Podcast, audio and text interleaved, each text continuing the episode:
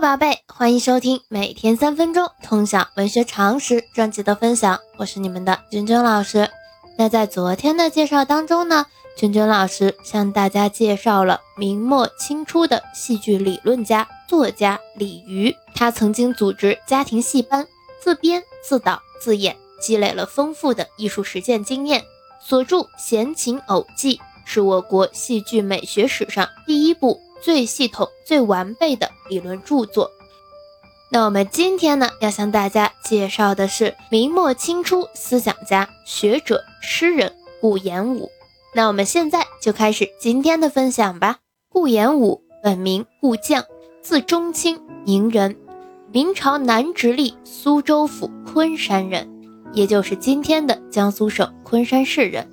清学的开创者，明末清初的。杰出思想家、经学家、史地学家和音韵学家，与黄宗羲、王夫之并称为明末清初三大儒，被誉为清学开山始祖。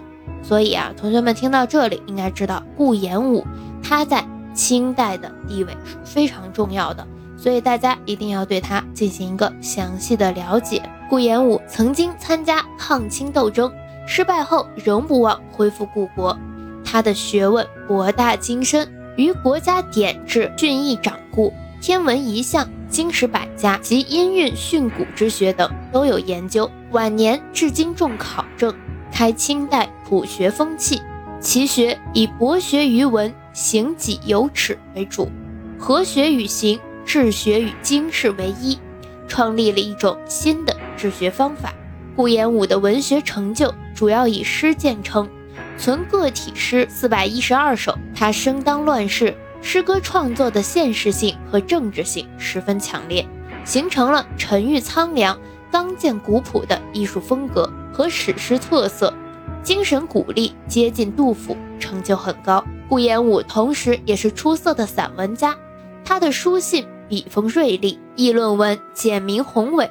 散文《富安记》文字简洁，感情真挚，曾被选入教材。其名句“天下兴亡，匹夫有责”成为中国人的座右铭。晚明以来，阳明心学以致整个宋明理学已日趋衰退，思想学术界出现了对理学批判的实学高潮。顾炎武顺应这一历史趋势，在对宋明理学的批判中，建立了他的以经学济理学之穷的学术思想。在古韵研究方面，顾炎武把古韵分为十部，其中有四部成为定论，即歌部、扬部、庚部、征部，其余几部也都初具规模。后来各家古韵分部都是在故事分部的基础上加细加详。顾炎武在音韵学上的最大贡献是用离析唐韵的方法研究古韵。宋人也曾研究古韵。但把唐韵的每一个韵部看成一个整体，没有想到把它们拆开，因此尽管把韵部定得很宽，仍然不免出韵。另一个极端是欲字逐个解决，没有注意到语音的系统性。顾炎武则把某些韵分成几个部分，然后重新与其他的韵部合并，这样有分有合，既照顾了语音的系统性。又照顾了语音的历史发展。顾炎武在古音学的研究中，一方面有理论的建树，另一方面有对大量材料的分析，所以后来被学者誉为古音学的奠基者。研究成果集中反映在音学五书当中。自汉武帝独尊儒术以来，中国学术基本上一直以经学一统天下。在清学兴起以前。传统的学术只有林立的门派之别，而没有明确的门类之分。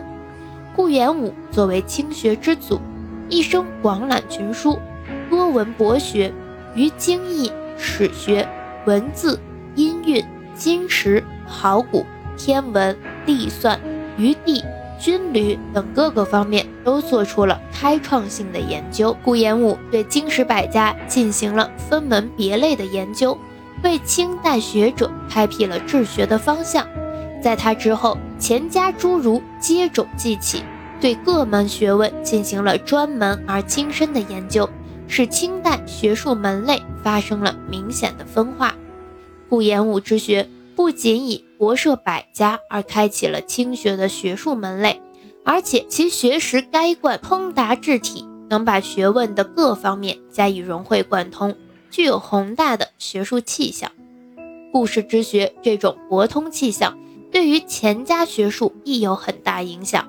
钱家学者不仅从专精方向上深化了故事所开创的各门学术，而且在学术气象上亦进一步弘扬了故事所倡导的广博学风。